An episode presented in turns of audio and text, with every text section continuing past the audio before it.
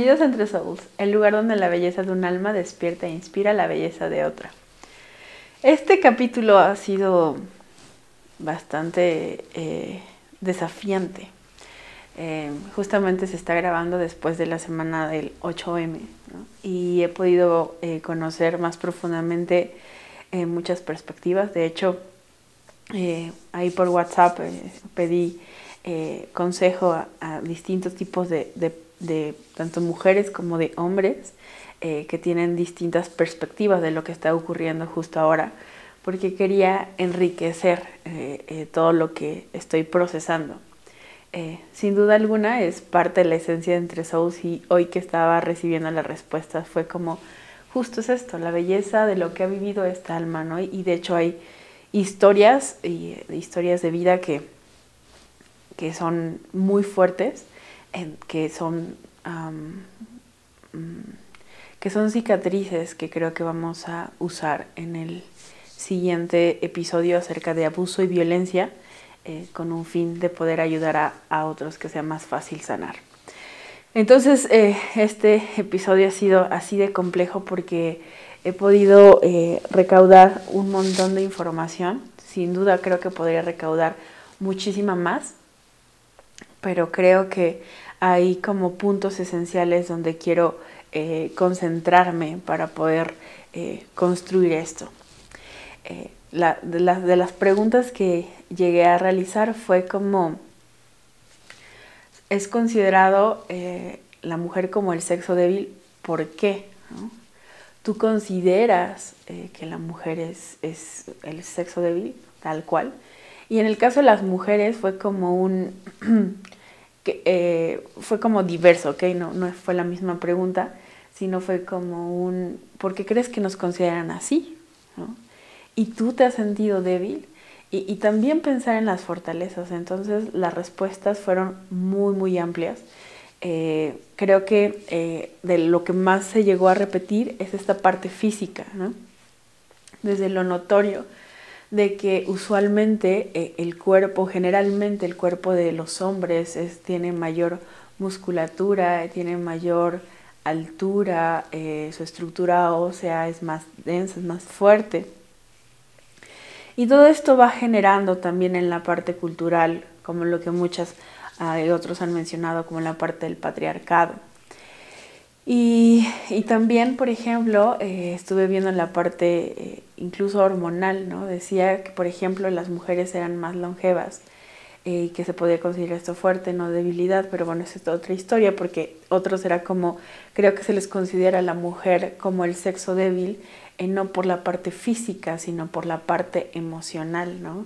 Porque llora más, porque siente más, porque, ¿no? Y entonces si nos vamos a toda esta diferencia en la parte eh, hormonal, es, decía, ¿no? Que eh, los estrógenos producen eh, mayor, se me acaba de olvidar qué es lo que producen los estrógenos en específico, que hace que las mujeres tengan un efecto antiinflamatorio, lo cual no sucede con las testosteronas, ¿no? Entonces es como investigar un montón que no sería este, un, podcast eh, corto, sino podríamos llevarnos horas, ¿no? Y también eh, vi investigaciones de Cambridge, de Harvard, eh, con psicólogas, con antropólogos, em, con, con, profesionistas acá en Tel Aviv, acá como si estuviera yo aquí, bueno, allá, este, y hablaban, por ejemplo, ¿no? Les voy a contar rápido de un ejemplo de la Universidad de Cambridge. Hizo un estudio mucho, muy profundo y ellos usaban una, una frase que creo que es importante y es parte de lo que está en mi corazón, donde decía que a veces, eh, déjenme, anoté justo esa frase porque no quiero equivocarme en decirla porque me pareció bastante significativa. Eh, decía, ok, que hay que tener cuidado con lo que es el sesgo de confirmación del estereotipo que es el que dice que es un proceso por el cual eh, nosotros ponemos más atención hacia la hipótesis o a lo que nosotros nos referimos. Y es algo que trato de tener como cuidado y mucho más de lo que aprendimos en el episodio pasado. Bueno, entonces eh, acá en Cambridge, eh, no recuerdo cuál es su, apellido, digo su nombre, pero su apellido era McIntosh. Um, McIntosh. ella hizo un estudio porque acá en, en, Cambridge tenían un equipo que había ganado en el 2017, este estudio fue en ese año, donde tenían un equipo de remadoras profesional. Entonces eh, ellas entrenaban dos veces al día, recorrían 120, 120 kilómetros eh, diarios. Entonces eh, hicieron este estudio comparativo con unos con huesos de mujeres de la época neo, neolítica, neolítica, justo. Y acerca de, como digo, aproximadamente estamos hablando de hace 7.000, 7.500 7500 años, ¿ok? Y entonces decía que había algo curioso, ¿no? Eh, que encontraron que eh, a nivel eh, piernas y demás tenían la misma fuerza, porque se hizo el estudio en la densidad ósea, y también decía que algo curioso es que tenían prácticamente la misma, si no es que mayor fuerza, las mujeres en el neolítico, ¿no? Y entonces hablaba de que esto podía darse o que esta, esa fuerza podía estar eh, justamente por, eh, porque se, se, ¿cómo se, cuando estoy un poco cansada, perdónenme, eh, creo que ha sido el episodio de los que he estado más cansada, pero aquí estoy con toda la actitud, así que si me va un poco el avión, perdón. ¿Cómo se llama cuando, cuando haces, cuando abres la tierra para poder sembrar este tipo de cosas y la parte del sembrado y del cuidado? Bueno, entonces se decía que se requería como mucha fuerza, ¿no? Y, entonces, eh, por ejemplo, la, psicóloga o la antropóloga de Tel Aviv, ella decía que es curioso que el cuerpo en ese momento estuviera eh, tan tan fuerte y que probablemente ahora el cuerpo esté batallando con una cuestión de osteoporosis. ¿Por qué? Porque hay una demanda menor de fuerza en cuestión de la vida sedentaria que se está llevando. Entonces, se me hizo súper interesante todo este tipo de datos porque ah, creo que muchas veces nuestra perspectiva a veces necesita como girar un poco para poder ver un panorama completo de lo que estábamos viviendo.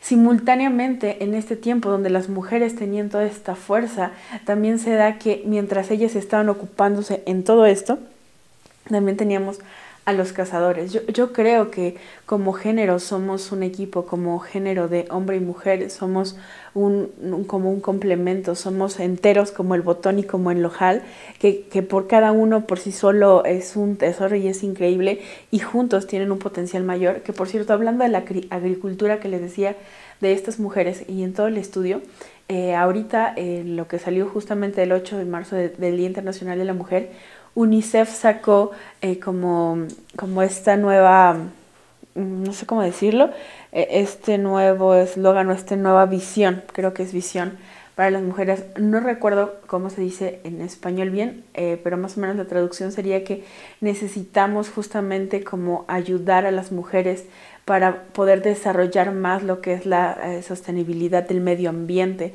porque vamos hacia allá, tanto las mujeres están viviendo una temporada compleja como el medio ambiente y entonces vamos a llegar a un nivel muchísimo más profundo con, conectando con esto que tiene que ver con algo que pasó hace muchísimos años. Eso me pareció como, wow, qué match, ¿no? O sea, creo que justamente la humanidad puede eh, tener un nivel eh, de, de, desarrollo más enriquecedor si podemos poner el foco en estas dos cosas. Em, ok, entonces, eh, viendo toda esta parte de la historia, también podemos entender que eh, desde el concepto de fuerza eso me pareció impresionante porque creo que es como desde dónde estamos partiendo para definir algo y para poder como meter o categorizar algo, ¿no? No, no estoy tan convencida de categorizar, pero creo que nos funciona en este ejemplo, porque a veces es como si eres débil o si tú eres fuerte o sí, ¿no? Y entonces estuve analizando y, y por ejemplo, la RAE tenía varias opciones para lo que es eh, fuerza, se los voy a leer para también no parafrasear demasiado, ¿no? Em, aquí, por acá lo tengo. Y em, por aquí lo tenía. Ok. Eh, dicen que la fuerza modifica el movimiento de un cuerpo o lo deforma, ¿no? Literal lo que se refiere a fuerza en, la física dice que es la habilidad o, o, para poder desplazar o presionar algo o también es la capacidad para resistir o empujar o soportar. Es la acción, el esfuerzo o influencia que altera el estado de movimiento eh, que está en un reposo o cualquier otro cuerpo. Entonces fue como un, creo que si pensamos en justamente esta definición de fuerza, vamos a entender que hemos malentendido la fuerza por mucho tiempo respecto al corazón de una mujer. Yo creo, en general, yo creo que para algunas mujeres les va a ser más sencillo este ejemplo. Por ejemplo, para mí es un poco complicado cargar un botellón completo de agua, ¿no? Aparte que tengo una lesión ya de, de, algunos, de algunos años, eh, para mí es, es, complicado y yo, yo veo que hay mujeres que lo cargan, ¿no? Eh, y, y, veo cómo pueden moverlo de un lado a otro y veo de pronto cómo es más sencillo en general, ok, recuerden que hay excepciones y, con el gimnasio muchas cosas se puede hacer más fuerte, pero en general es más innato que un hombre pueda cargar, por ejemplo, dos botellones, ¿no? Que pueda cargar algo físicamente mucho más pesado, ¿no? Esto está hablando de una fuerza en su cuerpo que le permite generar ciertos movimientos pensando que en algún punto parte de su rol podría ayudar a cubrirse de una forma sana. Porque también creo, y, no quiero ahondar mucho porque eso va a ser el tema de la próxima, de la próxima semana, donde cómo es que la fuerza de un hombre se convierte en violencia y se convierte en abuso, porque es una realidad. Entonces, eh, eso lo vamos a poner como paréntesis, pero hablando solamente de la fuerza, es, como pensar eh, qué pasa cuando alguien se enferma en cuestión de género, es un hombre y una mujer, ¿no? Eh, las mujeres al tener esta sensibilidad ah, y tener esta parte empática y poder ver con amplitud todo lo que está sucediendo alrededor, creo que es inspirada para que a nivel físico, cuando le dé una enfermedad, pueda ah, como tener más fuerza para algo, ¿no? Creo que el cuerpo incluso cuando tiene a alguien un bebé se requiere demasiada fuerza, pero creo que hemos tan malentendido este movimiento, esta influencia, esta capacidad de soportar algo que creemos que no lo tenemos. Tengo este ejemplo en mi cabeza de esta esponja. Creo que todos podemos pensar en muchas esponjas y, y, me pensé, perdón, me pensé en calamardo, ¿no? De dame la pizza y a mí no me sale el tonito, pero aquí literal está en mi cabeza. Lo siento y no quiero que pensemos en esa esponja.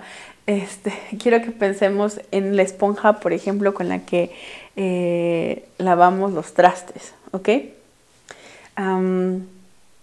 porque eh, algo tiene, ¿no? Si tú tomas una esponja, eh, vas a ver que la tocas, ¿no? Y entonces la pachurras y pareciera que es débil porque le estás ganando, pero es justamente es su, su, esencia, su naturaleza, que te da la capacidad de tener la flexibilidad para poder entrar en lugares donde no podría algo completamente rígido.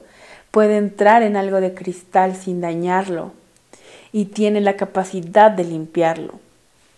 Entonces, y cuando tú la sacas, regresa a su estado natural. Como esta parte de resiliencia que vamos a hablar después. Entonces pensé en este ejemplo, en que eh, justamente tiene estas fibras para poder adaptarse en medio de... Yo puedo poner una esponja y la puedo poner enfrente de la llanta de un auto y se va a ver aplastada, pero va a recuperar su naturaleza después de que pase esta llanta y, igual y se aplasta un poco y se ve sucia, ¿no? Y, y, pienso que nosotros podemos equiparnos de esta forma porque a veces necesitamos la fuerza y, y me voy a otra metáfora, ¿no? Necesitamos eh, la fuerza, por ejemplo, de nuestra estructura ósea ¿Se imaginan si no tuviéramos huesos? Seríamos como Fluver o algo así se llamaba. Nunca he visto la película, pero me acuerdo que era una cosita verde. Em, seríamos como una gelatina que no tendría una dirección, porque decía esto de la fuerza. La fuerza es la, tiene, esta magnitud, tiene magnitud y tiene dirección que nos lleva hacia algún punto. Y a la vez no podríamos solo con nuestra estructura ósea, necesitamos la piel que recubra todos nuestros órganos y que nos proteja. Entonces, ¿se imaginan cómo está protegido nuestro corazón? Es súper grave, eh, bueno, obviamente con los médicos tienen todo cuidado, pero es súper grave hacer una operación a corazón abierto porque sale y es expuesto. Entonces, la flexibilidad y la textura de nuestra piel nos permite mantenernos a salvo ¿no? de muchas cosas. Así que, ah, y alguien me contó, es, de otro ejemplo porque está muy atorada con la metáfora eh, para hoy y alguien me decía que la telaraña, ¿no? que es como tan frágil y es más fuerte que el hierro, es, vemos muchos principios donde justamente la esencia pareciera ser frágil. Yo usaría esta palabra, pareciera ser frágil, no débil, sino frágil. Pero es justamente esta fragilidad la que da la fuerza para poder ir más allá. Y pienso en justamente de dónde han, piensen mujeres eh, en qué momentos se han sentido muy fuertes, qué las ha motivado y qué las ha llevado a ese lugar. Piensen en esta inspiración y piensen lo que han logrado con esto. Piensen, por ejemplo, en un momento donde el corazón se les pudo romper por cualquier clase de relación, de conflicto, de abuso, eh, de frustración, de error, de margen, de lo que ustedes quieran. Y piensen cómo en medio de ese dolor se pudo generar una transformación hacia una fuerza para hacer algo. Y, justamente esto me hizo, me llegué también a este punto pensando en todas las mujeres eh, que vimos eh, en el episodio anterior. Es decir, había una adversidad. Eh, las mujeres hemos vivido a nivel cultural y a nivel histórico bajo una opresión como esta esponja, ¿saben? Pero es justamente esto que hemos vivido lo que nos ha permitido construir muchas cosas y creo que nos da la herramienta para hacerlo en un futuro y creo que juntas podemos hacerlo mejor. Porque es pensar en la parte científica o es en la parte del voto, ¿no? Hablaba con una de mis primas justo hoy y ella me decía, ¿no? Que en su tiempo nuestras mamás no podían votar, ¿no? Eh, porque su voz parecía no tener un valor. Eh, lo veíamos antes en las películas, ¿no? Donde el, protagónico era un protagónico de hombre, ¿no? Hoy está cambiando esto, pero más que pensar en el lugar de generar una guerra en contra del género opuesto, creo que es generar justamente un equipo para trabajar juntos, porque lo que yo no puedo hacer, lo puede hacer alguien más, porque creo que en nuestra capacidad tampoco somos... Eh, todopoderosas que, que logramos todo y, creo que los hombres tampoco son todopoderosos que pueden todo. Creo que somos humanos finitos con habilidades, con recursos, con personalidad, con carácter, que tienen un límite, pero que estamos con el privilegio de vivir con otras personas a nuestro alrededor que nos equipan, así como nosotros podemos equipar y entonces desarrollar algo increíble. Y creo que el mejor ejemplo de ver cómo un hombre y una mujer puede aportar algo de una forma milagrosa es en la creación de un bebé. Se requiere de la aportación de una mujer y de un hombre para poder generar a este bebé dando lo mejor de lo que hay. Porque no es cualquier óvulo, no es cualquier espermatozoide, es, es un, una lucha, es, es, como lo mejor que cada quien tiene. Y así como un bebé creo que en la vida, cuando nos vinculamos eh, con otros, y, creo que aplica en distintas relaciones, podemos equiparnos tan solo con la persona que está a nuestro lado para poder hacer algo mejor. Entonces, ah, pues esto es todo. Eh, nos vemos la próxima semana. Bye bye.